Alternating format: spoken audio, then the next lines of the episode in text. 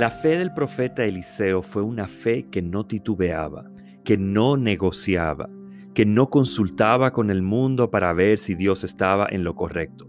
Su fe daba por sentado que Dios siempre tiene la razón, el poder y la autoridad. Desde el principio de su ministerio quemó sus arados y siguió la voluntad de Dios. Al final de su vida es sepultado y aún a través de sus huesos se producían milagros. La clave de la fe de Eliseo no es que él fuera un superhombre. La grandeza de su fe era el objetivo de su fe. Su fe era grande porque confiaba plenamente en un Dios grandioso. Quizás ninguno de nosotros tenga el mismo llamado que tuvo Eliseo, pero sí podemos tener la misma certeza que él tuvo. Y eso se logra conociendo al mismo Dios que Eliseo conoció.